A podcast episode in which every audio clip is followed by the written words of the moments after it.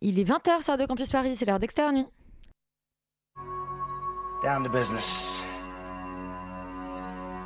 I got my wild cherry diet Pepsi, and uh, I got my blackjack gum here, and I got that feeling. Mm, yeah, that familiar feeling that something rank is going down out there. Oui, non, non, vous vous trompez pas, il s'agit bien d'une apostrophe. hein. Voilà, je m'adresse à vous, chers spectateurs. Don't ever feed him after midnight. She's! Alive!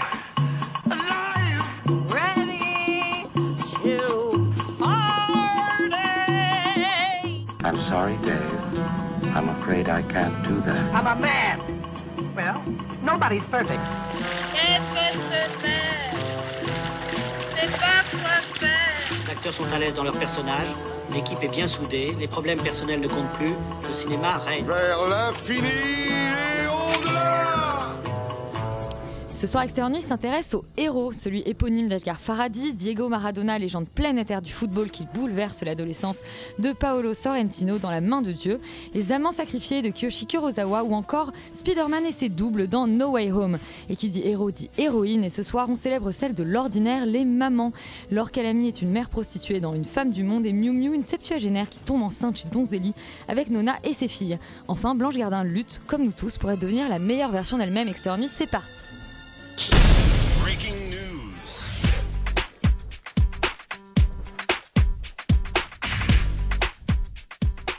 Et on commence par, euh, comme chaque semaine, avec le box-office de la semaine. Le box-office, c'est toi, Yuri. Oui, c'est, oui, c'est absolument moi. C'est, je suis le, je suis le box-office en personne Alors fais-nous plaisir, s'il te que plaît. je, je vous annonce donc euh, avec euh, une grande surprise hein, cette semaine de box-office, euh, Les Tuches 4, hein, qui réalise 852 000 entrées Ah. en première semaine, ce qui est, je dirais bien, mais pas top au vu des euh, derniers scores des Tuches. On rappelle que le 3 a fini à 5 millions 7.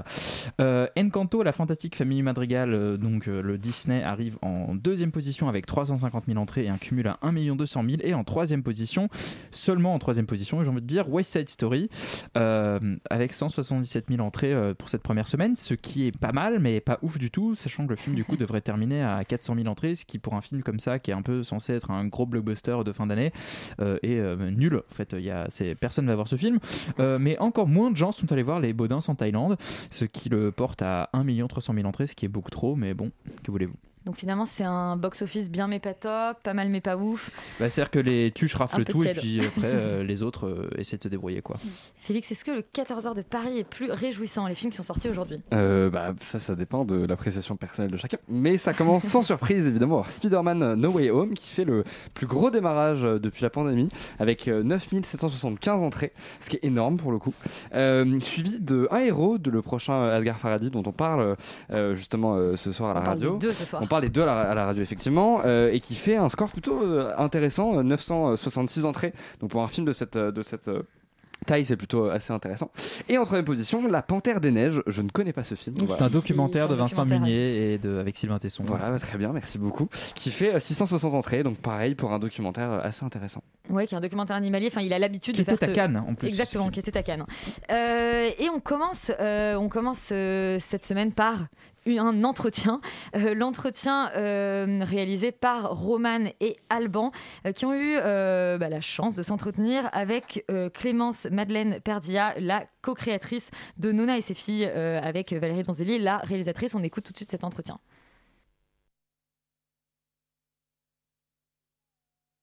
Bonjour Clémence Madeleine- Perdria et merci de nous accorder cet entretien pour parler de la série euh, Nona et ses filles. Euh, pour une rapide présentation à nos auditeurs qui ne te connaissent pas mais qui ont peut-être déjà croisé ta patte de scénariste dans la série euh, OVNI, la saison 1, mais aussi dans la série Mixte et bientôt dans la saison 2 de En Thérapie. Et tu as aussi euh, coécrit et co-réalisé un film d'animation qui s'appelle Ma vie de château. Et aujourd'hui donc tu es scénariste sur un autre OVNI, à savoir la série Nona et ses filles, que tu as coécrite avec Valérie Tonzelli.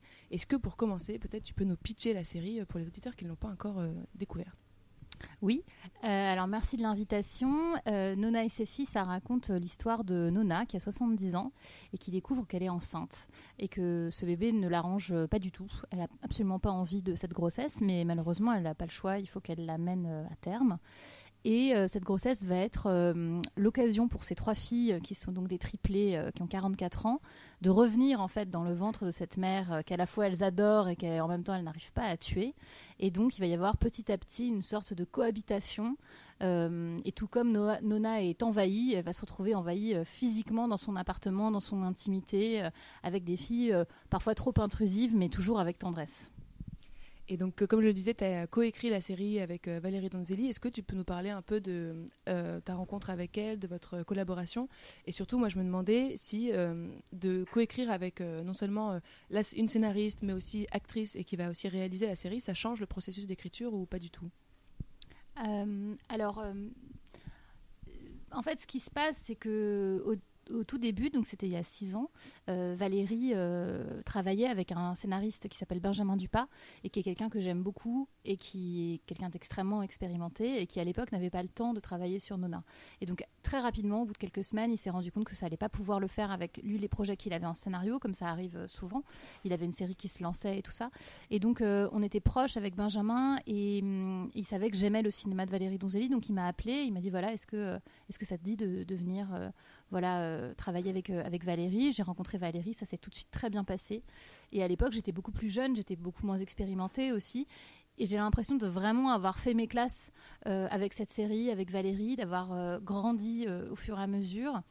Et comme j'ai travaillé sur d'autres séries en parallèle, c'est-à-dire que le développement de Nona a été long, donc j'ai été obligée de travailler sur d'autres choses, j'ai aussi beaucoup appris et ce que j'apprenais à côté nourrissait euh, la série de Valérie.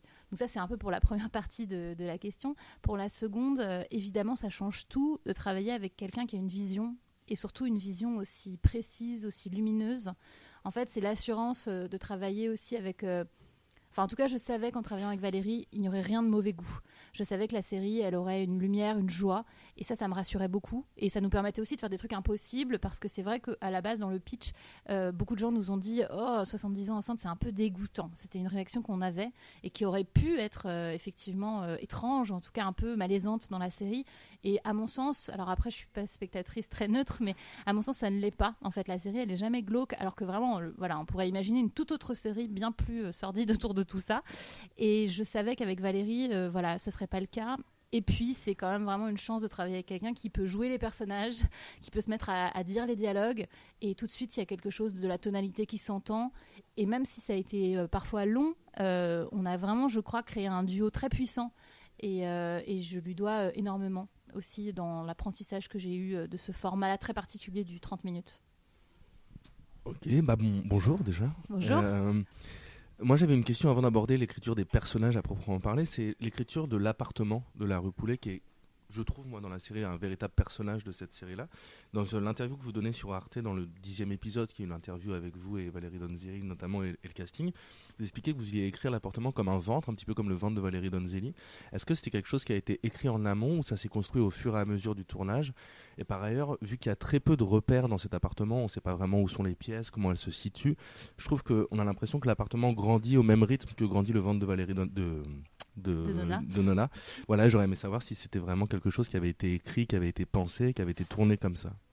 Alors, euh, je, vais, je vais dire que oui, en partie. C'est-à-dire qu'on savait depuis le début qu'il y aurait un envahissement. On savait depuis le début qu'il y aurait cet appartement. Et c'est aussi l'idée euh, voilà, euh, de la chambre à soi, en fait, que Nona a son appartement à elle dans lequel elle est bien, qui lui appartient pas, ça fait partie des intrigues, mais en tout cas qui est vraiment sien depuis des, des années et des années, et qu'elle va se sentir un peu dépossédée et envahie. Et ça, on le savait depuis le début. Et c'est vrai que plus on a travaillé, plus on a cherché où étaient nos références aussi, parce que je crois que c'est important quand on écrit une série de se situer un peu aussi par rapport à d'autres séries. Et c'est vrai que ce qui nous venait en format de 30 minutes, c'est du sitcom en fait. C'était ça la référence.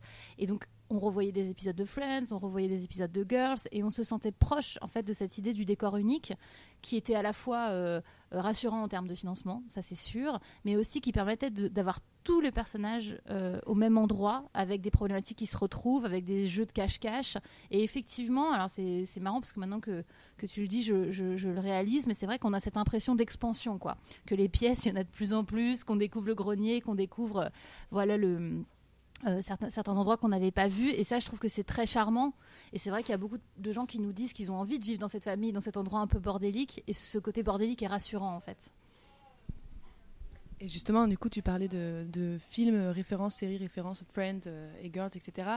Et s- en fait, quand on regarde la série, c'est tellement. euh, on n'a jamais vu ça, c'est tellement le, papier peint, la rue Poulet, un truc qui existe à part entière, et une série qui ressemble à aucune autre, qu'on s'est demandé, enfin moi quand je regardais la série, je me demandais vraiment qu'est-ce que les, que- quelles, pouvaient être les séries euh, auxquelles vous aviez pensé, etc. Donc à part Friends et euh, Girls, est-ce qu'il y avait des, euh, références, des, films euh, qui ont influencé l'écriture? Alors oui, il y en a beaucoup. Je pense qu'on a, on a beaucoup pensé euh, aussi à un cinéma qu'on pourrait dire un peu féministe, mais qui est euh, en fait un cinéma euh, qui a développé comme ça des figures de femmes aussi. je pense notamment au film de Varda en fait. Et, évidemment dans le cinéma de Donzelli, on pense à Demi. Enfin voilà, il y, y a beaucoup de références qui viennent du cinéma. Valérie avait plus ces références-là, et moi j'avais davantage des références vraiment de structure 30 minutes, parce que c'était quelque chose où je savais qu'à l'écriture c'était un gros défi de mener des intrigues. Donc c'est vrai qu'à chaque fois on a en fait dans cette impression un petit peu de, de bazar, en réalité c'est très écrit. Il y a toujours trois intrigues, trois fils, une majeure, une mineure, un peu au milieu, et tout ça est très travaillé en fait. On a vraiment passé beaucoup de temps à structurer les épisodes et ça nous a donné un cap et ça permettait aussi après de rajouter du bazar en fait, une fois qu'on savait vraiment ce qu'on racontait. Mais en tout cas, euh, les références elles sont hyper variées et c'est ce qui fait que la série elle a plein de couleurs et qu'à certains moments elles peuvent chanter parce que rien ne fait peur à Valérie en fait dans les références. Mais c'est vrai que c'est intéressant parce que euh, j'y pensais plus, mais effectivement à la fin de l'épisode 1 ça chante euh, et on n'est pas du tout euh, pris au dépourvu de voir que la série se met à, faire chanter ses personnages. Et je trouve que cette liberté-là, on la ressent aussi dans la liberté qu'ont les personnages par rapport à tout un tas de questionnements, que ce soit sur les questions de sexualité, sur les questions de, genre. Et je trouve que là où la série vraiment est euh, est forte à ce niveau-là, c'est qu'elle évite un peu, toutes les facilités ou les choses, disons, attendues par rapport à ces questions-là. Est-ce que c'était aussi une véritable volonté de, vouloir un petit peu déjouer de la manière la, plus naturelle possible, mais tous ces, questionnements qu'il peut y avoir, notamment sur le, sexe de l'enfant ou alors sur l'orientation sexuelle des personnages, etc. Et je trouve que c'est vraiment brillant la manière dont ça a été traité. Et est-ce que c'était quelque chose que vous aviez réfléchi avec Valérie Donzelli par rapport à ces, à ces sujets-là? Euh, je crois qu'en l'écrivant, on était simplement hyper sincère en fait. On avait envie de décrire euh, le monde qui nous entoure, euh, les gens qui nous entourent, les questions qu'on se pose en ce moment, les questions qui sont contemporaines. Je crois qu'on avait très très envie toutes les deux d'être contemporaines et de se poser ces questions-là. Euh, évidemment, il y a une dimension politique à tout ça. c'est- il y en a dans toute œuvre, il me semble. Et en tout cas, on s'est jamais dit on va faire la série contre quelque chose ou pour dénoncer quelque chose. On s'est dit on va faire une série qui nous ressemble nous, euh, nous qui sommes deux femmes, euh, avec nos âges, avec nos enfants, avec nos historiques, avec nos familles, avec nos entourages aussi. Qu'est-ce que nous racontent nos, entourages? Et moi, j'ai la sensation que mon entourage, il est pluriel et que euh, je suis entourée de gens qui cherchent à, tous les niveaux dans leur sexualité, dans leur genre, dans leur personnalité. Et c'était important pour nous que la série, elle, se fasse l'écho de cette réalité-là.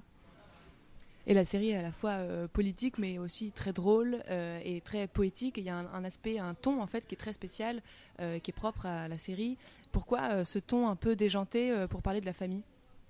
Alors déjà, je pense que c'est beaucoup le ton de Valérie, c'est-à-dire que c'est un ton qu'on retrouve quand même dans tous ces, dans tous films, et c'est un ton dans lequel, euh, je dois bien l'avouer, je me suis glissée avec un plaisir euh, immense.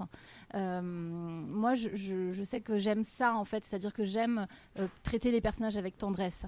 Par exemple, en ce moment, je regarde Succession, que j'adore, mais je me dis en le voyant, ah là là, mais comment font-ils pour traiter des personnages aussi cyniques, aussi sombres? Et, euh, et je me pose vraiment la question de qu'est-ce qui se passerait si je devais un jour écrire une série avec des personnages aussi cyniques? Euh, alors évidemment, il y a de l'amour aussi, hein, la série parle de ça, mais, en tout cas, euh, là pour Nona, j'étais dans un endroit qui dans lequel j'étais bien en fait, où on savait que ces personnages à la fin on allait tous les aimer. Et c'était important pour nous qu'on aime aussi bien les filles que les enfants, que tous les hommes qui les entourent, euh, le sage-femme. Voilà, c'était un, bon, euh, une bonne dynamique et c'est une dynamique qui est vraiment liée, euh, je crois, à, l'amour du cinéma de Valérie et des personnages. Et je rebondis parce que tu parles de, de succession et que et tu disais au début de l'entretien que euh, c'est finalement ces filles n'arrivent pas à tuer la mère. euh, et je Mhm. trouve que Nona a un peu un côté euh, Logan Roy justement dans son côté strict et avec des personnages qui gravitent vraiment autour, autour d'elle. Mais elle a quelque chose que Logan Roy n'a pas, qui est le, le don de, de donner la vie. Et justement, en fait, c'est ça que j'aime beaucoup dans cette série aussi, c'est que c'est pas du tout traité comme un don ou comme un, un pouvoir cette cette grossesse, mais plus comme une menace à la, à la liberté que défend le personnage. Est-ce que tu peux nous parler un peu plus de ce choix de traiter la maternité de cette façon, comme on l'a encore euh, finalement très peu vu au cinéma? Alors, en fait, on avait un- une super caution, c'est-à-dire qu'à partir du moment où elle était enceinte à 70 ans, on pouvait vraiment dire que c'était un boulet. C'est-à-dire que c'était beaucoup plus, entre guillemets, politiquement de- correct de le dire parce que c'est impossible et que la situation de base euh, est absurde, alors que si on avait eu une femme peut-être de 35 ou de 40 ans, ça n'aurait pas du tout été la même chose. Et que je crois que la société, elle est quand même beaucoup plus violente avec des femmes qui, entre guillemets, sont en âge de faire des enfants, et que là, il y a un jugement qui se pose, et que c'est voilà, ça pose problème, et on, est dans un pays où ça pose un peu moins problème, on va dire, même si euh, je pense que les choses sont jamais vraiment acquises et qu'il faut se méfier, mais, mais voilà. En tout cas, euh, c'était drôle aussi de commencer avec quelqu'un qui dit ah non ça me gonfle. Ça va j'ai donné. Je suis à la- je suis bientôt à la retraite j'ai mon boulot j'ai mon appart j'ai mon amant ça me gonfle quoi. C'est à dire qu'elle est de nouveau rattrapée par quelque chose et qu'elle a pas envie. Et en fait ce qui est drôle c'est que quand elle le dit on se met tous à sa place et on se dit tous ah non à 70 ans non voilà. Elle a pas envie de revivre les couches et les nuits blanches et du coup ça passe en fait. Et du coup on arrive à dire quelque chose qui en fait au fond est très fort quoi.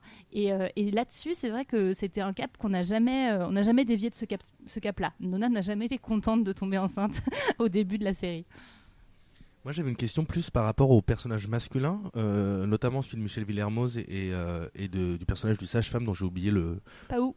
Pao. Et euh, je trouve que. plus que n'importe quelle série, on dirait que les, les- les- ces personnages-là ont été écrits pour ces acteurs et pour ces interprétations. Je pense que personne d'autre que Michel Villermoz a pu mieux incarner ce personnage-là, et pareil pour le sage-femme. Euh, comment s'est fait le choix de ces acteurs-là? Euh, Michel Villermoz était aussi dans OVNI. Est-ce que vous y êtes pour quelque chose ou pas du tout ou- Alors, euh, je, non, je, n'y suis pour rien. Je pense que euh, assez tôt, euh, Valérie avait travaillé avec Michel Villermoz et quand on parlait d'André Breton, plusieurs noms ont été évoqués, mais comme toujours quand on est en train d'écrire, et à un elle a dit ah là là, mais ce serait formidable que ce soit Michel, et ça s'est fait en fait. Et pour le coup, ça, a été, je crois, vraiment assez simple. Mais pour les autres acteurs, ça n'a pas toujours été le cas, notamment le personnage de Pau. Au début, il n'était pas écrit pour un acteur allemand. Et en fait, c'est des contraintes aussi de chaîne qui fait qu'on travaille avec Arte et avec la chaîne allemande qui font qu'on nous dit il faut aussi des éléments de casting qui soient euh, allemands. Et en fait, cette contrainte, elle devient, comme souvent les contraintes, une vraie force. Et à ce moment-là, avec Valérie, on se dit mais qu'est-ce que ce serait drôle que toute l'équipe médicale soit allemande? Et donc, euh, le docteur Truffel et donc euh, Pau qui arrive. Et euh, bah voilà, ce, casting, moi, je le trouve génial. Et c'est vrai que quand il est arrivé, euh, Barnaby Metchurat, euh, donc qui joue euh, Valérie m'a montré ses essais. Et j'étais mais complètement sous le charme. Et après, j'ai réalisé que c'était l'acteur que j'avais adoré quand j'étais euh, euh, ado, en tout cas début de, fac, euh, donc pas, pas trop ado, mais début de fac, dans l'auberge espagnole en fait. Et que je me souvenais bien de son visage dans l'auberge espagnole, de voilà où il jouait l'un des colocs. Et, et oui, c'est ça la, merveille de travailler avec une, une metteuse en scène qui est aussi une très grande directrice d'acteurs, c'est qu'en fait, d'un coup, on a l'impression que c'est pour eux. Et ça transcende même le scénario qu'on a écrit. Oui, justement, euh, ça met en lumière aussi un, le, un métier, celui de sage-femme en Allemagne, qui est complètement différent de, ce qui se passe en France. On a vraiment un accompagnement pendant, il me semble, toute la grossesse en fait euh, d'une femme. Est-ce que c'était aussi une volonté de mettre en lumière cette euh, ce, métier-là, qui est un petit peu plus poussé qu'en France Il me semble que c'est un autre nom aussi en Allemagne. Est-ce que c'était quelque chose sur lequel vous étiez renseigné ou pas du tout? Alors moi j'avais fait un peu des recherches effectivement sur l'accompagnement euh, qui est différent. Après là on s'était dit que euh, dans la mesure où c'est exceptionnel, l'accompagnement serait exceptionnel et qu'il fallait que Pau il fasse aussi partie en fait de cette euh, de cette maison. Et moi je trouvais ça génial que Nona Que, Nona trouve du réconfort auprès d'un homme, en fait, ça me faisait beaucoup rire. Et, euh, par ailleurs, euh, moi-même, euh, quand j'étais enceinte, j'avais été accompagnée à un moment par un sage-femme que j'avais trouvé incroyable et où je m'étais dit, bah voilà, on, peut prêter des qualités à une femme qui sont, qui sont vraies hein, pour un accompagnement, mais les hommes ont aussi d'autres choses à apporter. Et lui, j'aime beaucoup la façon qu'il a, qui est à la fois il est très interventionniste avec Nona parce que voilà son, docteur le lui a demandé. Et en même temps il l'écoute, il la croit et ça c'est important. Il est au plus près d'elle et je trouve que c'est un personnage qui est vraiment euh, qui est vraiment intéressant parce que c'est un contrepoint des trois sœurs aussi. Et euh, voilà. Euh, Peut-être une question plus sur la forme, mais comment on, on décide qu'un sujet comme celui de Nona et ses filles, c'est plus adapté pour une série que pour un film? Alors euh, déjà parce qu'il y a un désir de série. Euh, au début, Valérie a dit j'ai envie de faire une série, et puis que très vite en parlant, on s'est rendu compte que c'était beaucoup plus qu'une heure et demie, quoi, et qu'il y avait euh, une arène, cet appartement, des personnages, un côté comme ça chronique, mais qu'on allait pouvoir totalement assumer dans un format de 30 minutes. Et en fait, très rapidement. Voilà, on s'est dit 9 épisodes, 9 mois de grossesse. voilà, ça s'est développé et on s'est très très très peu posé la question. C'est-à-dire que le côté film a été évacué euh, rapidement. Je pense que vraiment, elle l'avait pensé euh, comme, comme une série.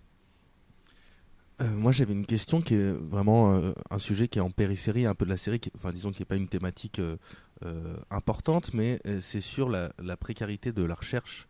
Euh, ça me touche de près et, euh, c'est vrai qu'entre euh, le personnage interprété par Valérie Donzelli qui vit encore chez sa maman qui n'arrive pas à terminer sa thèse et le personnage avec qui elle s'associe qui est obligé de vivre dans la rue parce qu'il n'a pas de sous pour pouvoir payer un appartement est-ce que c'était y avait c'était quelque chose que vous avez réfléchi aussi en amont de, dire bon bah voilà tel est l'état de la recherche en France et que les, les, doctorants les doctorantes n'arrivent pas à pouvoir financer leur vie par eux-mêmes La recherche et de la jeunesse, hein, je, crois. En fait, euh, moi, j'ai été, euh, étudiante euh, pendant 5 ans à Paris 3 et j'ai observé des états de précarité très grands, en fait, et je me suis rendu compte de la chance que j'avais d'avoir des parents qui pouvaient me soutenir, qui pouvaient me loger. et ça n'a pas toujours été le cas de mes collègues autour de moi. Et c'est quelque chose qui m'a beaucoup marqué. Et c'est aussi euh, quelque chose dont on a parlé très vite avec Valérie sur le personnage d'Antoine, hein, qui est joué par Antoine Reynard, où effectivement on se rend compte assez rapidement qu'il dort dans sa voiture. Et qu'en réalité, quand le personnage de Valérie, donc quand Georges lui propose de l'argent, elle, elle balance ça un peu comme ça parce que quand même ces trois filles sont aussi un peu pourri gâtées, c'est-à-dire qu'elles ont été élevées avec relativement d'argent, relativement de confort, elle peut vivre chez sa mère, ça n'est pas un problème, qu'en fait Georges n'a pas du tout la notion de l'argent et de ce que c'est que de ne pas avoir de famille en fait. Et donc Antoine, il est intéressant parce que non seulement on arrive à dire quelque chose sur effectivement l'état de la recherche, l'état de, des étudiants, de la jeunesse aujourd'hui, mais aussi sur le fait que elle ne se rend absolument pas compte de la chance qu'elle a et qu'en fait elles sont assez chanceuses toutes, Euh, voilà, entourées, aimées, etc. Et moi j'aime beaucoup ce que fait Antoine parce qu'il le fait aussi avec euh, avec le sourire, en fait. Et on voit qu'il se plonge dans la recherche avec énormément de passion. Et que plus tard, la trahison qu'il va faire dans la série, on la comprend tout à fait. C'est-à-dire qu'on comprend qu'il trahit parce qu'il n'a pas le choix et qu'elle ne s'est pas rendu compte qu'elle le mettait dans un choix euh, qui est impossible. Mais effectivement, on a, on a vraiment essayé de, de dresser cette sorte de portrait un peu large de plusieurs situations qu'on peut trouver aujourd'hui. Et je crois que celle-ci, on n'en parle pas assez et qu'elle est vraiment catastrophique en fait. Et hum, du coup, pour euh, changer pour un truc plus joyeux, c'est que la série parle de hum, beaucoup de liberté sous, un peu toutes ses formes. Et d'ailleurs, ce que j'aime beaucoup, c'est que chaque personnage a un peu la sienne, elle est différente à chaque fois. Et aussi, il y a une liberté de, forme, bah, comme on le disait, avec euh, cette séquence musicale. Il y a un côté très burlesque, euh, du fantastique aussi. Euh, Est-ce que c'était ça le challenge initial? C'était de retranscrire un sentiment de liberté totale?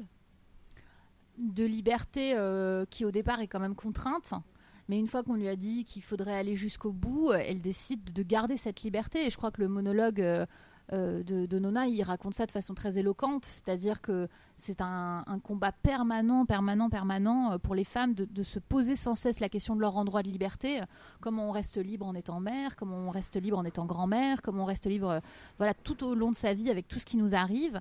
Et, hum, et c'est aussi, je crois, quelque chose qui est très présent dans le cinéma de Valérie, c'est-à-dire que euh, où qu'elle aille, c'est-à-dire euh, dans l'Opéra de Paris ou dans La Maladie, euh, voilà, ou même dans le dans le film historique, elle cherche les endroits de liberté de ses personnages.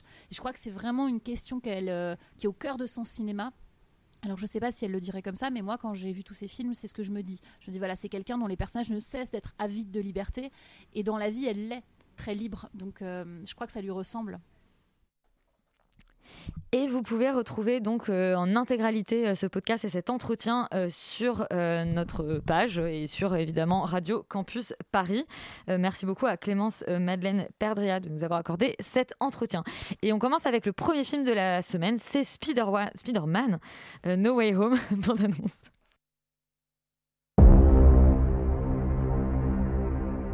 Does any part of you feel relieved about all this? What do you mean?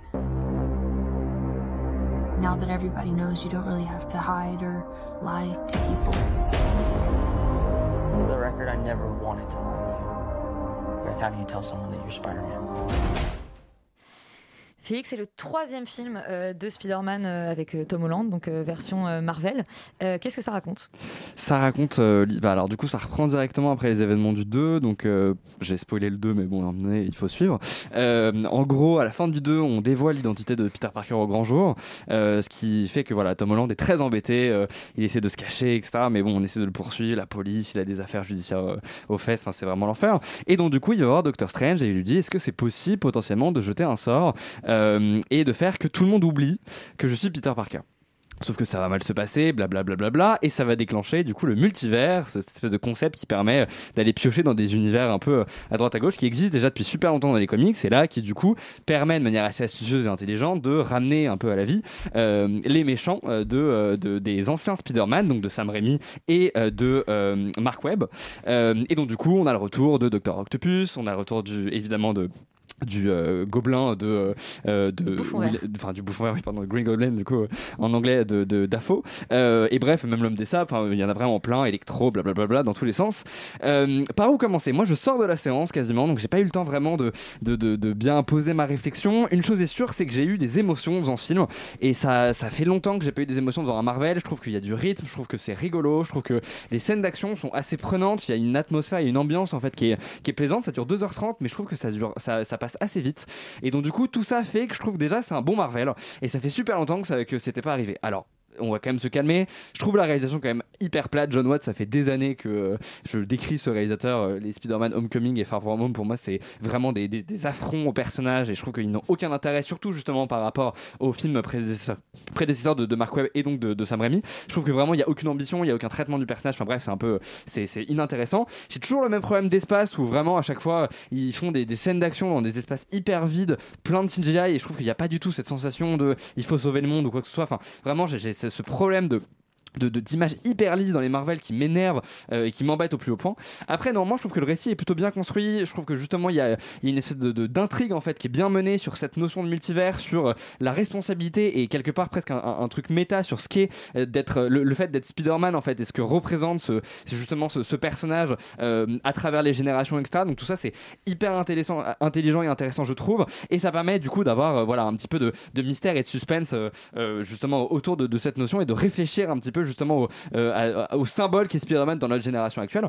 Mais en plus de ça, je trouve que c'est un des films qui est, justement réussi à quelque part procurer aux, spectateurs ce qu'aucun film a réussi euh, auparavant, à savoir être une espèce de shot culturel énorme parce que justement il y a plein de références et que ça, combine quelque part 20 ans de- de- d'existence de, ce personnage au sein de, de, de- voilà, d'une communauté euh, cinéphile très large.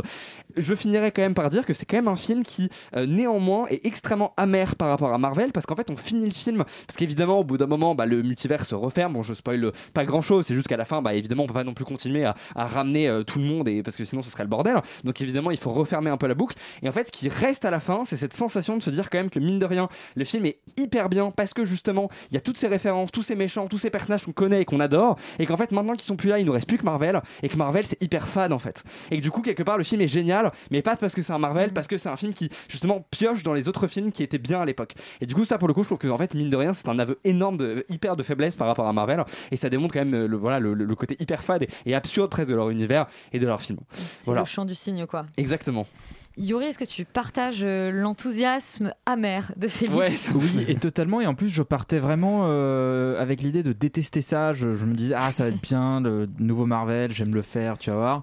Et en fait, j'étais, euh, j'étais, euh, j'étais vraiment. euh, Alors, premièrement, le film raconte une histoire. C'est quand Waouh. même pas mal. Ce film a des personnages, ce qui est intéressant. Ces personnages vivent des choses émouvantes. Non. Un troisième point. Et ce film n'est pas une bande-annonce pour un autre film Marvel. Donc il y a quand même quatre conditions qu'on n'avait jamais vues chez Marvel depuis au moins euh, 7 à 8 ans. Quoi. Donc, on est... Donc je sais pas si mon enthousiasme est un effet d'optique par rapport au fait que c'est moins médiocre que d'habitude et qu'en fait le film fait le strict minimum de ce que devrait être un film. Peut-être, je ne sais pas. Néanmoins, néanmoins j'ai kiffé. Néanmoins j'ai pris un énorme plaisir à voir ce film, notamment parce qu'il y a, cette ribambelle d'acteurs absolument incroyable et qui n'est pas seulement du fan service et qui n'est pas seulement un gimmick gratuit. Et c'est là où le film est très fort, c'est qu'il vend ça comme étant une sorte de fan service. Moi, en voyant la bande-annonce, je me suis dit, ça va être infâme, ça va être euh, Endgame 2, euh, on va encore en avoir plein les yeux, avec, on va pas savoir quoi en faire. Non, l'intrigue est menée d'une manière assez limpide compréhensible et particulièrement émouvante. Ils osent le drame, ils osent le tragique, ils osent des choses que qu'ils n'osent jamais faire parce que en fait chez Marvel personne ne meurt jamais, euh, personne n'est jamais machin ou alors quand quelqu'un meurt on le ramène à la vie. Là il y a, il y a des morts, euh, vraiment des morts de personnages importants euh, sans spoiler qui mais il y, a, il y a vraiment quelque chose comme ça et qui ramène en fait le personnage de Spider-Man et dans le fait de ramener est-ce que je sais pas si je spoil ce point mais on ramène on ramène également des Spider-Man d'autres univers. Je pense que tout le monde le sait. Je pense que tout le monde le sait. à- Je à vais ce biper ça au montage. Non, non, je, je- voilà, tout le monde le sait à ce stade. On ramène des Spider-Man d'autres univers et ça aussi, ça pourrait être un gimmick marketing pour ramener les gens en salle, mais ça ne l'est pas parce qu'en fait, à travers cette lignée, à travers ce, ce, ce truc-là, Spider-Man de Tom Holland devient un vrai Spider-Man par la tragédie intrinsèque que doit vivre son personnage pour devenir qui il est. Et le film rappelle par ces trois personnages une sorte de, de vérité absolue qui Spider-Man n'est rien d'autre qu'une histoire de passage à l'âge adulte et qui n'est rien d'autre toujours que c'est ça le cœur euh, émotionnel de- de Spider-Man. C'est quelqu'un qui grandit trop vite, c'est quelqu'un qui, qui tombe trop vite dans le chaudron, on va dire, des responsabilités. Et, euh, et, et- et cette, euh, et cette histoire tragique-là se répète indéniablement, forcément, même pour le personnage de Tom Holland. Et ça, je trouve ça assez bluffant d'avoir réussi à construire cette histoire-là à partir de quelque chose qui avait tout l'air d'être un gimmick de marketing. Donc franchement, bravo quoi. Bon bah bravo, comme quoi il reste un tout petit peu d'espoir euh, chez Marvel, mais l'espoir chez Marvel, c'est de, euh, de parler de ce qui se faisait avant et qui était mieux. Pourquoi pas Euh, On change radicalement de registre avec un héros de Ashgar, Faraday.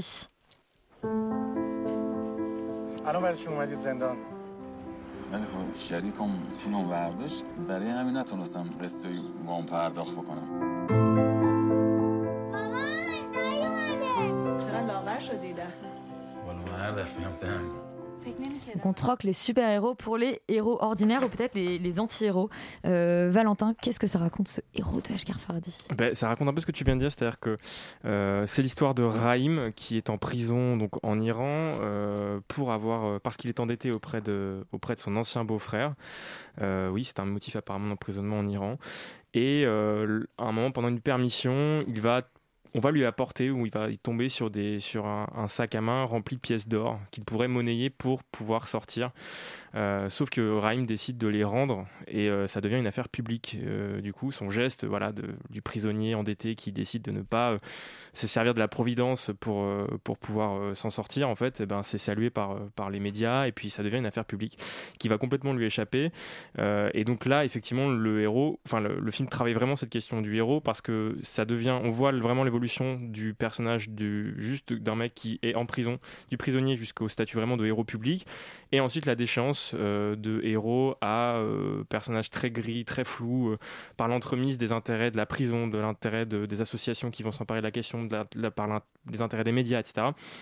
Bref, il y a vraiment, et c'est d'ailleurs le gros problème que je trouve du film, c'est que c'est quelque chose de très démonstratif en fait. C'est vraiment cousu de fil blanc, à la fois dans l'ascension du personnage et dans sa chute. Donc c'est- très compliqué de s'attacher au personnage parce que j'ai vu quasiment tout de suite, enfin très rapidement où ça allait aller et où ça allait terminer. Donc euh, du coup, euh, c'est compliqué de rester devant le film parce qu'en plus il fait deux heures et quart, donc c'est quand même, euh, c'est quand même une, c'est de longs moments de- d'in- d'in- d'inquiétude. On se demande si, enfin pourquoi il n'y a pas de rebondissement et pourquoi on voit tout de suite arriver ce qui va arriver. Et puis non, le film a vraiment, je trouve que c'est un film en fait de festival vraiment dans ce dans la mauvaise expression du terme parce que j'étais sans cesse renvoyé en fait euh, en tant que spectateur occidental à mon statut de spectateur occidental qui viendrait voir un film sur euh, l'état de l'Iran euh, en 2021 Euh, et ça m'a beaucoup gêné en fait. C'est le film en complètement de fantaisie Euh, Il n'y a pas du tout ce que je peux retrouver chez Kiarostami, chez Panahi euh, aujourd'hui, quelque chose qui serait une dénonciation par la poésie, par le cinéma, par quelque chose de voilà, c'est un film qui est très premier degré, qui est très pesant, euh, et en fait je me suis rendu compte que j'aimais pas Faraday en fait tout simplement. Il m'a fallu 5 ou 6 films pour m'en rendre compte, mais je n'aime pas ce cinéaste. euh, voilà, c'est comme ça euh, parce que je le trouve en plus un peu hypocrite parfois parce qu'il va représenter, euh, notamment dans le film, on va re- on va reprocher à son personnage d'être impudique en exposant notamment son fils qui est handicapé, enfin qui est bègue, et euh, et, euh, et en fait le film fait exactement la même chose finalement, c'est-à-dire qu'il est extrêmement impudique sur la situation qu'il dé- qu'il- qu'il décrit. Il met vraiment euh, à, sec ses personnages et ses situations soci- socialement parlant. C'est bon, voilà, c'est très compliqué. Après, c'est vraiment écrit comme un thriller. C'est filmé comme un film social à la caméra portée, donc il y a quelque chose qui est très singulier dans l'agencement des deux, qui fait qu'on peut y trouver quelque chose d'intéressant si on cherche. Mais voilà, moi j'ai vraiment été un peu accablé par le manque de surprise et par le côté très euh, politiquement euh, j'allais dire politiquement correct, mais peut-on utiliser cette expression sans. Bon, peu importe, politiquement, ah, voilà, très rectiligne. Voilà. Très rectiligne. Euh, Yuri, toi, ça t'avait plu à Oui. Cannes, ce héros? Oui, alors je ne l'ai pas revu depuis et j'en garde néanmoins un bon souvenir. Euh, je suis pas tout à fait d'accord. Alors c'est pas le meilleur film iranien de l'année, hein, puisqu'il y a eu quand même La Loi de Téhéran, euh, qui est un, un extraordinaire film cette année, mais c'est un très bon film euh, iranien.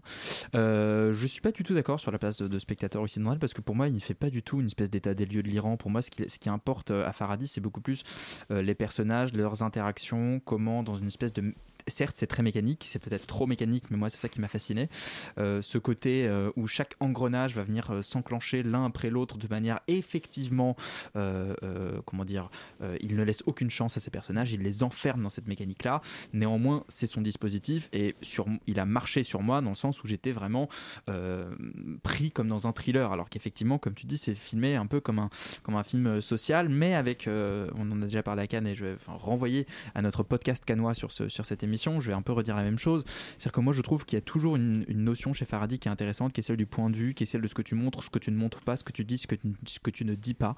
Et notamment, euh, toute, cette, toute cette affaire publique telle que tu, telle, telle, telle tu l'as décrit, en fait, elle est constamment hors champ. Et on ne voit que les conséquences que cette affaire-là a sur les personnages. On ne voit rien de Twitter, des réseaux sociaux. On comprend que ça existe, ça, ça existe dans son univers, mais c'est pas ce qui l'intéresse. Ce qui l'intéresse, c'est comment les, les conséquences de ça vont, vont, quelles seront les conséquences de ça humainement sur ces personnages. Et de ce point de vue-là, la manière dont il filme, toujours un peu à distance, à travers des vitres, et on sait jamais vraiment d'où tu regardes, on se sent toujours un peu euh, observateur de la scène. Moi, je trouve ça très fort et ça renforce euh, davantage le propos.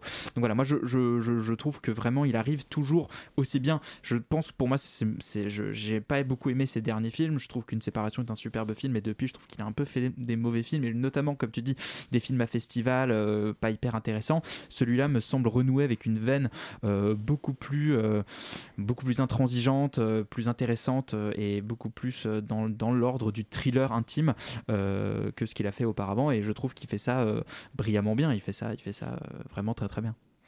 Félix, il t'appartient de trancher le sort de ce héros.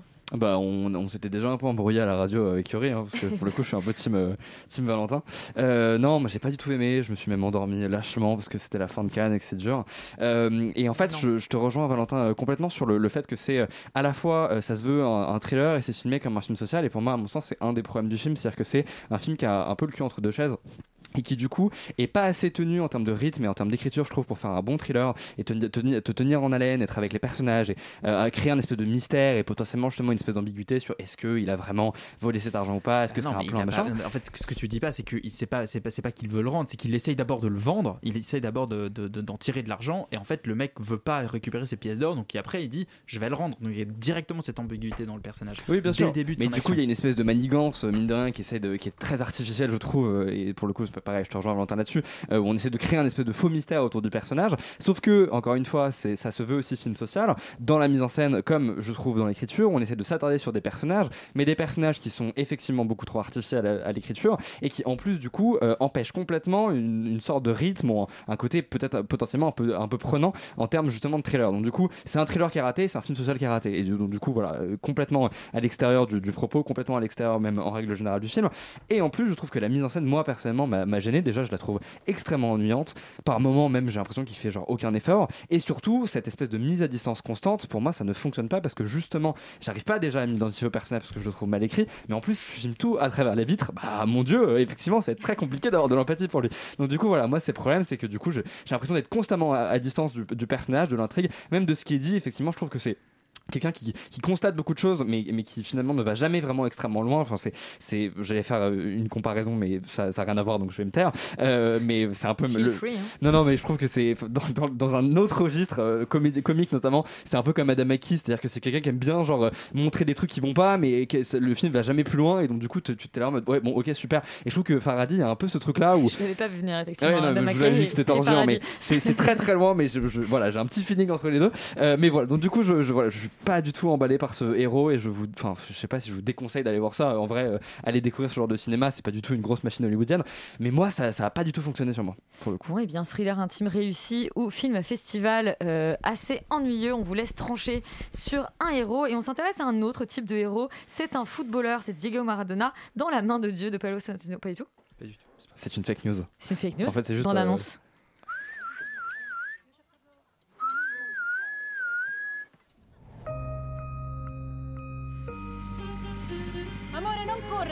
ti preoccupava?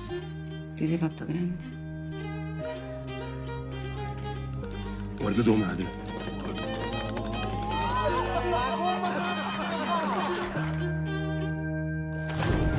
Eternamente voglio restare con te.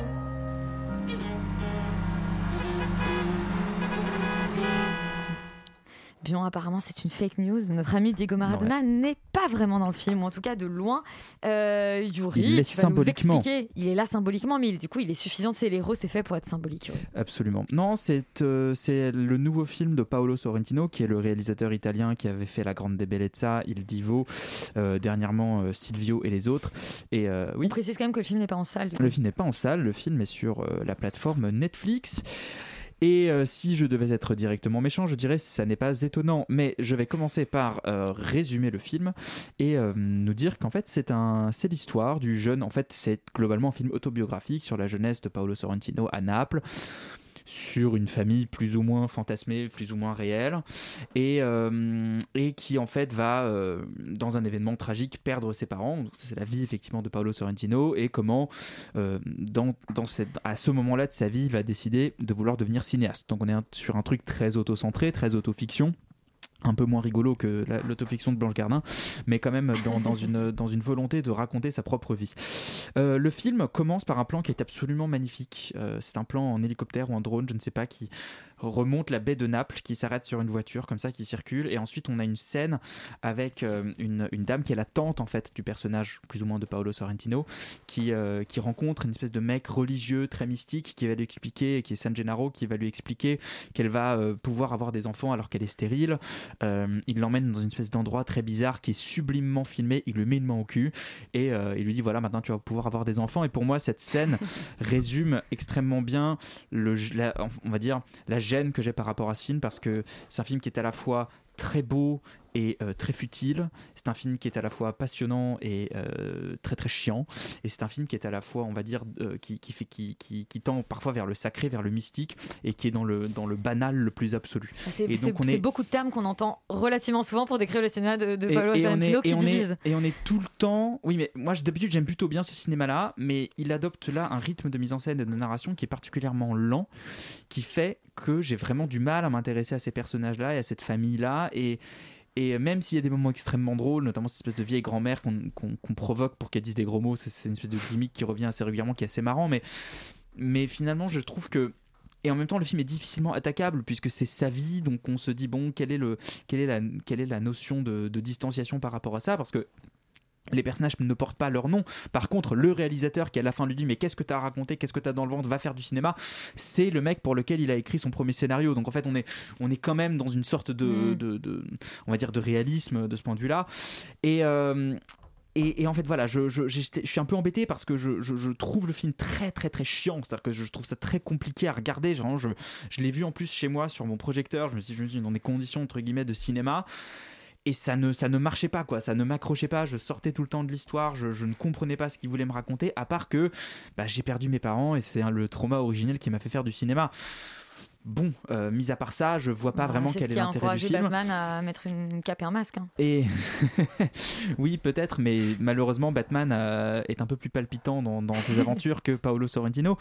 Parce qu'en fait, moi, le problème que j'ai, c'est que je m'en fous un peu de la vie de Paolo Sorrentino. J'aime bien ses films, mais sa vie, la fiche Wikipédia me suffit, quoi. Et j'ai pas vraiment besoin de voir ça sur un film de 2h10. Alors, oui, c'est vrai que c'est bien filmé. Moi, j'adore voir la ville de Naples au cinéma parce que c'est une ville magnifique et qu'il la filme très bien. Ça, je suis super, je suis d'accord, mais malheureusement, l'émotion qui devrait me prendre euh, le, au, au cœur de ce film ne me prend pas. Elle, ne me, elle, ne me, elle me laisse toujours en dehors de son histoire. Et euh, j'ai été particulièrement déçu par, par cette expérience. Et alors moi j'ai deux questions pour toi Valentin. La première c'est le rôle de Maradona du coup là-dedans.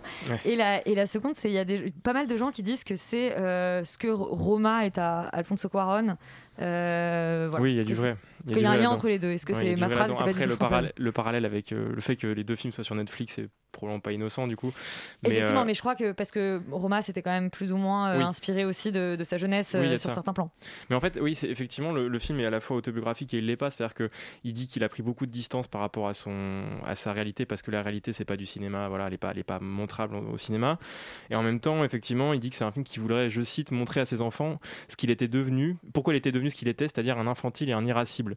Et il y a en fait dans ces deux termes euh, les, le- les deux clés du film en fait parce que c'est un film qui est extrêmement étrange, au rythme qui est extrêmement décousu, mais qui va jouer sur deux cordes très précises. La première, c'est les rires, c'est-à-dire qu'il y a toujours beaucoup, de, il y a beaucoup de sketchs. En fait, il y a beaucoup de choses qui sont montées comme des gags. Tu parlais de la grand-mère qui est littéralement une sorte de, jukebox dans laquelle on met une pièce pour qu'elle fasse une blague.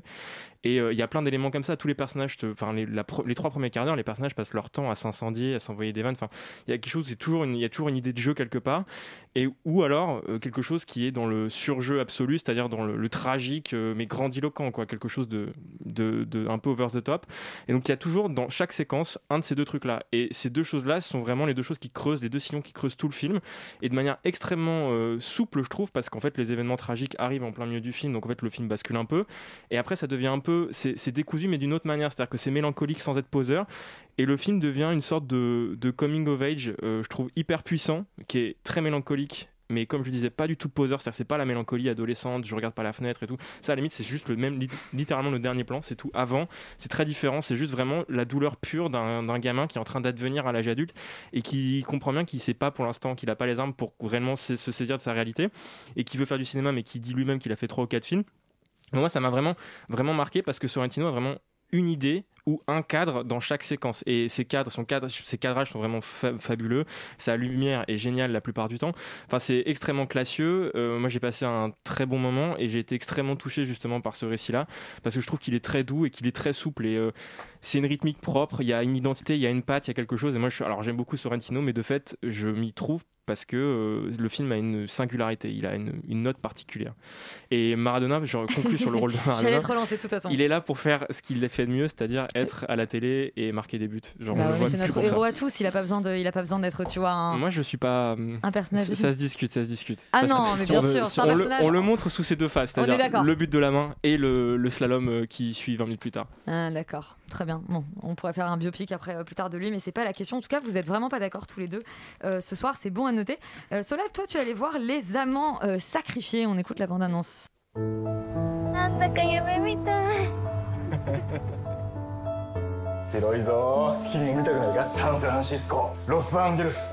な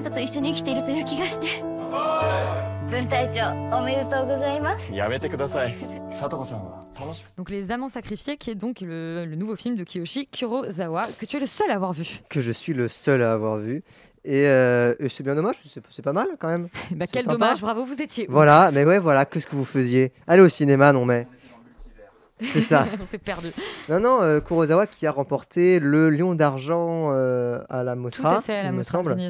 Et, euh, et qui euh, nous porte le récit à l'écran d'une euh, femme qui découvre petit à petit que euh, son mari est un espion à la solde des Américains dans le Japon de la Seconde Guerre mondiale et 41. qu'il tente de mettre au jour, au grand jour, les exactions de l'unité 731, qui était une unité de l'armée japonaise qui faisait des, des expériences pas très sympas sur des, des humains, quoi, sur des prisonniers politiques, et donc c'est pas, pas très cool, quoi. Non. Voilà. Pas, En effet. Pas, voilà. Pas aussi bien que les fausses communes, pour être très, très. Voilà. Non, non. euh, et donc, non, moi, j'ai trouvé que c'était un film qui a, qui a une mise en scène euh, hyper minutieuse, toujours bien rythmée. Et, mais par contre, j'ai un vrai problème, c'est que c'est un film qui a vraiment le cul entre deux chaises, encore une fois, qui, qui, qui euh, aussi, euh, comme ça, constamment, entre le film d'espionnage et le mélodrame, justement, de euh, cette femme qui est en train de perdre son mari parce qu'elle, elle veut garder ses. Enfin, elle, garde un certain nationalisme pour le Japon, dans lequel elle a grandi, etc., qu'elle veut pas euh, trahir. Et, euh, et donc, on ne sait pas trop au début si elle va trahir son mari ou pas, ou le suivre dans, dans, sa quête. Et, et ça pose dès le début en fait un vrai dilemme moral qui est, qui est hyper intéressant, qui est autant un, voilà, qui est autant un dilemme mélodramatique qu'un dilemme politique, et qui voilà, qui fait qui fait de ce film un espèce de vrai thriller. Et très vite, je, tombe je trouve que ça tombe à l'eau parce que au bout de vraiment euh, 25 minutes de film, elle décide de dire bah non, en fait c'est mon mari, je vais l'aider. Point. Et, euh, et du coup, le personnage perd toute motivation en fait et se dissout complètement. Et, euh, et on perd tout intérêt psychologique, toute progression psychologique. Et c'est vraiment dommage parce que parce qu'il y, avait vraiment une, une grande tension en fait de lui parce qu'elle entretient également une relation avec euh, une relation euh, je, tout honneur j'entends Ah, avec extra-conjugale, ok. non non pas du tout euh, avec un avec un, un officier de, du contre-espionnage et donc il y y a vraiment euh, il y, avait vraiment une, dimension hyper euh, prenante au film et qui je trouve devient euh, bah, au bout de 20 minutes assez chiant quoi.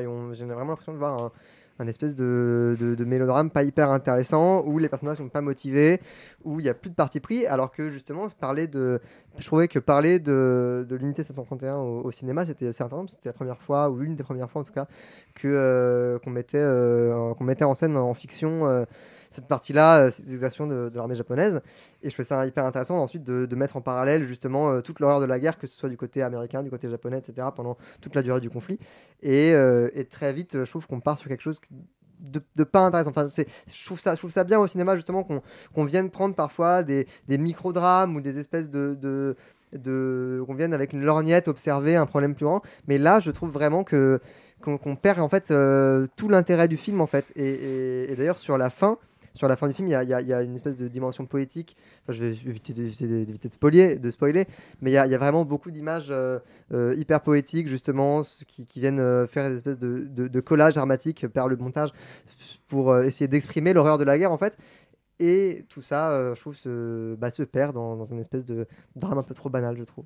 Donc un film qui avait de l'ambition et qui est quand même mine de rien Et un petit qui- peu Ouais, euh, qui, je trouve qu'il passe à côté de ses ambitions. ouais. qui passe à côté de ses ambitions. Donc petite déception quand même malgré tout. Ouais, petite déception. ouais. Petite ma- déception malgré tout. Donc Les Amants sacrifiés, c'est le dernier film dont on parle cette semaine. Maintenant, on passe aux séries. La- euh, non, pas du tout. Il y a une femme du monde d'abord. Excuse-moi, Roman, j'allais te couper la parole. On écoute la bande-annonce. Vous êtes en CDI Non. En intérim régulier? Non, je suis indépendante, je suis prostituée. Ah, très bien. Hum. Et ça se passe comment? Enfin, je veux dire, pardon, excusez-moi.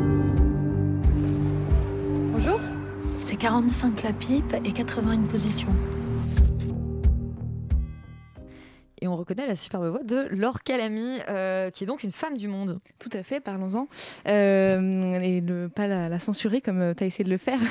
Euh, donc, sais, Une ça, femme du monde, c'est un film qui se déroule à Strasbourg, dans le milieu de la prostitution, où travaille euh, Marie, qui est une mère célibataire, euh, indépendante, qui élève euh, seul son fils, Adrien. Et il se trouve que Adrien vient d'être viré de son euh, bac pro, et donc il rame pour trouver euh, des écoles qui voudraient bien de lui, euh, puisqu'il a des velléités de, de chef euh, de cuistot, enfin il voudrait devenir euh, chef cuisinier. Et donc une femme du monde raconte comment euh, cette mère va tout faire pour qu'il rentre dans la meilleure école privée euh, de cuisine de Strasbourg, dont j'ai oublié le nom parce que euh, j'aime bien manger, mais je ne suis Mais pas cuisiner. Mais pas cuisiner. préfère qu'on cuisine pour toi. voilà, avec donc du coup toutes les galères financières que ça implique pour cette mère. Et je dois dire que je suis très agréablement surprise par ce film que j'ai trouvé à la fois très simple et très touchant en fait. Je trouve qu'une femme du monde a les défauts et les maladresses d'un premier film puisqu'il s'agit du premier film de Cécile Ducroc, mais il a aussi toute la passion, la, nervosité, la colère, euh, l'impatience et la vitalité d'un premier film justement, ce qui est assez jouissif pour le spectateur parce que on lui fait la promesse euh, de, ressentir un maximum de choses avec un panel d'émotions euh, du coup très varié. Et cette promesse est tenue je trouve de bout en bout. Donc pour ça c'est plutôt très réussi. Et d'ailleurs si c'est le premier film de Cécile Ducroc c'est pas son premier scénario puisqu'en fait elle a été aussi scénariste sur euh, 10% oui Yuri? Ducrot Ah pardon, je, du croc. Moi j'aime, je trouve ça plutôt euh, mignon, mais voilà, je vais, je je éviter de déclencher son nom. Du coup, Ducrot.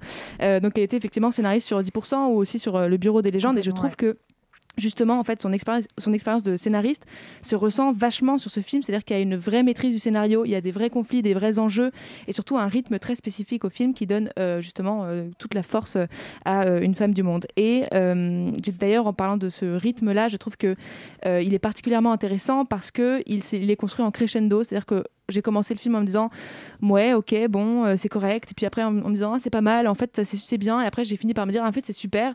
Euh, et pour ça c'est euh, toujours euh, agréable en tant que spectateur parce que ça c'est à la fois un scénario qui est assez prédictible ça ne se dit pas. Je fais de Prévisible. prévisible merci. Mais et- mais tout en restant surprenant pour le spectateur. Donc c'est plutôt agréable. Et contrairement à ce qu'on pourrait comprendre dans la bande annonce le film n'est pas sur la prostitution mais sur une relation mère-fils et surtout sur les sacrifices que va euh, cette euh, mère pour son fils c'est un peu le momie de Dolan mais à la française. Et ça n'empêche pas le film d'être euh, à la fois euh, politique et engagé avec un, un vrai point de vue sur la prostitution sans que ça devienne en fait Le sujet, jamais le cœur ouais. du, du, du film. C'est toujours assez malin du coup parce que le film est politique sans être lourd Donc euh, là-dessus, je le trouve euh, plutôt intelligent aussi. Et le seul regret que j'ai pour terminer avec euh, ce film, c'est sa mise en scène que je trouve un peu indécise. C'est-à-dire que elle essaye un peu de se, pencher vers une sorte de naturalisme que je trouve dommage parce que les quelques plans où elle s'en écarte justement de ce naturalisme-là, on est et qu'on est dans une mise en scène un peu plus de plus de composition avec des plans qui sont plus réfléchis et fabriqués qu'une caméra épaule. C'est absolument sublime et on a une vraie émotion qui qui en ressort. Et là, je trouve que du coup, le reste de la mise en scène est trop dans quelque chose de, de naturaliste plutôt que de, de- quitte à se laisser emporter par un truc artificiel mais qui pourrait mieux servir en fait euh, ses personnages et, euh, et le sujet de son film donc euh, avec une mise en scène un peu moins facile Euh, voilà et après il reste euh, aussi euh, Laure Calamy juste la prestation de Laure Calamy qui est quand même assez euh, extraordinaire dans euh, ce film là Donc tu nous, tu nous recommandes quand Je même recommande ce tout à fait Une femme du monde, ouais. euh, de Cécile Ducrot, Une femme du monde. Et je vous le disais, maintenant on parle de série. On a parlé de série au début, donc voilà, avec l'interview de, de sur Nona et ses filles. Et on boucle la boucle euh, avec la meilleure version de moi-même, euh, la série créée par, entre autres, Blanche Gardin. Donc moi je viens vous voir parce qu'en fait euh, je- j'ai un, j'ai des troubles digestifs. Vous avez commencé la scène il y a combien de temps? Il y a 5 ans. Et vous avez mal au ventre depuis? Oui. C'est peut-être le moment pour moi de dire bye bye. Blanche Gardin, arrête l'humour. Qu'est-ce que Blanche Gardin euh, arrête l'humour. Yuri, pourquoi vous vous faites des signes très bizarres tous Non, les deux en studio que, surtout que le Roman me fait des doigts d'honneur, ce que je trouve être de l'intimidation euh, euh, un peu fasciste, mais c'est pas grave. D'accord, je vois. bien, D'accord, la radio, est euh, donné. Non, mais euh, Blanche Gardin, c'est cette humoriste qu'on aime ou qu'on n'aime pas, mais c'est une, c'est une humoriste qui, qui sévit depuis quelques années maintenant, euh, qui, est, euh, qui fait des spectacles toujours très grinçants, très mordants et, et qui parle beaucoup de ses problèmes digestifs. C'est d'ailleurs le point de départ de la série. C'est une autofiction dans le style des séries américaines comme Louis ou comme, euh, comme Seinfeld, enfin toutes ces séries-là euh, qui, qui ont leur euh, humoriste euh, euh, fétiche euh, et, et qui va mettre euh, tout ça en abîme. C'est une série sur Canal+, euh, une vingtaine de minutes par épisode, et moi je n'ai pas tout vu, hein, donc je vais m'exprimer sur la première moitié de la série, que personnellement j'ai trouvé très très marrante. Euh, je suis assez client moi de, de, de l'humour de Blanche Gardin, qui tourne beaucoup autour du caca, hein, il faut le dire, mais ça mais me... toi, t'aimes ça le caca. Voilà, je, sais, je, je l'avoue aujourd'hui sur Radio Campus Paris. Euh, c'est une, c'est une, c'est pas, mais en même temps, il y a toujours cette espèce de, mise à distance qui est assez drôle. Dès, le premier épisode, elle va voir son agent, bref, et elle lui dit, bah voilà, moi j'aimerais bien avoir des rôles un peu plus, j'aimerais bien un peu plus glamour comme Léa Seydoux, j'aimerais bien machin. Fait, ah oui, mais Léa Seydoux, euh, Léa Seydoux, elle parle pas de son caca, quoi, elle parle pas de ses problèmes de digestion. Et là, euh, Blanche Gardin, moi, moi, juste parce que j'ai fait un sketch qui parle de mes problèmes, de problèmes digestifs. En fait, toute la série va parler de ça. Donc une sorte de, de, mise en abîme et en, comment dire, comme disent les Américains, de double down euh, sur ce sujet en, allant voir tous les naturopathes possibles et imaginables et, qui vraiment va, se foutre de la gueule de manière assez jouissive, je trouve, tout, un tas de pseudo-sciences euh, assez rigolotes. Donc on est, on est, je trouve, dans beaucoup d'autodérision, dans beaucoup dans, d'humour et dans beaucoup de distance et euh, dans un humour un peu scato, mais qui a marché sur moi dans le malaise qu'il doit, qu'il doit créer, je pense. Roman, ça a moins marché sur toi l'humour de non, la meilleure version moi moi-même. effectivement dans un malaise total, mais euh, pas du tout euh, positif. Euh, je ne sais même pas par où commencer tellement cette chose, parce que je refuse de parler de série quand il s'agit de la meilleure version de moi-même, m'a donné envie de mourir. J'ai vu les cinq premiers épisodes et je pense que je préférerais regarder Naissance d'une nation tout le, le restant de mes jours plutôt que de regarder un épisode de plus. En fait, sur le papier, je trouve que c'est déjà un peu bancal, mais intéressant, et je suis d'accord. Moi, je suis plutôt friande des, des, des sketchs de Blanche Gardin à l'origine. L'idée de faire une énorme satire na- du narcissisme de l'époque et, euh, et des limites du politiquement correct, etc., je trouve ça euh, plutôt intéressant. Mais là, je trouve qu'on nage dans un pathétique qui est assez grossier et qui finit par être au contraire complètement narcissique. Je ne vois pas du tout la distance la- dont tu parles. Ah, moi je pense que c'est totalement narcissique, mais que c'est drôle. Ah bon, bah voilà. Moi, je trouve se- que je prend- Enfin, mais c'est- c'est c'est plus. Enfin bref. Moi, je trouve que c'est de l'ordre de, de l'ordre de lui, euh, du Guillaume Canet, mais en pire. Et je pensais pas que c'était possible. Je, Ah, je trouve ça, je, vraiment, je trouve ça Je indigeste. trouve que tu devrais un peu faire attention à ce que tu dis, Roman, quand même. Parce que Mais écoute, il y, je a des- je- il y a des limites à ne pas franchir. Je quoi, pas faire de c'est film avec euh, ni Guillaume Canet ni euh, Blanche Gardin, donc voilà. Euh, et je trouve que voilà, à quel, je ne comprends pas à quel moment c'est intéressant de voir effectivement un humoriste avoir des problèmes intestinaux, nous parler de son chien. Ça me Oh, ça, dépasse si. comment on peut produire neuf épisodes de ça. Moi, je, je trouve que c'est du, du néant total. Effectivement, peut-être que les blagues de caca ne marchent pas sur moi, mais voilà, je trouve que en fait la série veut tellement être politiquement incorrecte qu'elle a l'air désespérée et qu'elle confond en permanence le, politiquement incorrect avec le vulgaire et que ça finit par être juste elle en fait tout ce qu'elle dénonce. Et c'est ça qui me qui me dérange. Et au-delà en fait du non intérêt de, de, de cette série je je trouve que c'est pas du tout drôle en fait et que euh, bon après je ne suis peut-être pas effectivement c'est de la cible mais comme j'aime plutôt bien les sketchs de Blanche Gardin j'étais assez étonnée. Euh, je trouve qu'en vérité euh, c'est vraiment ça en fait le problème de, de notre époque contrairement à tout ce que raconte la série. C'est cet ennui profond et ce besoin pathétique de, de vouloir exister par la provocation. Je trouve ça dommage. Et voilà je, je suis un peu énervée effectivement par cette série mais je l'ai regardée aujourd'hui et ça m'a pris beaucoup trop de mon temps. Et je trouve qu'on voilà on a ni de divertissement ni un côté politique intéressant ou euh, un, voilà un, intérêt à la série donc je trouve ça dommage Moi, c'est bien, cette semaine, vous n'étiez d'accord sur rien. Et moi, c'est comme ça que je vous préfère. Externe c'est déjà terminé.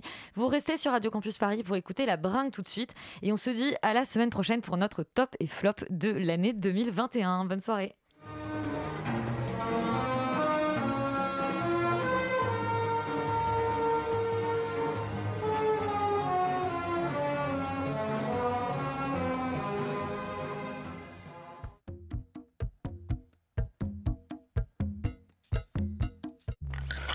Radio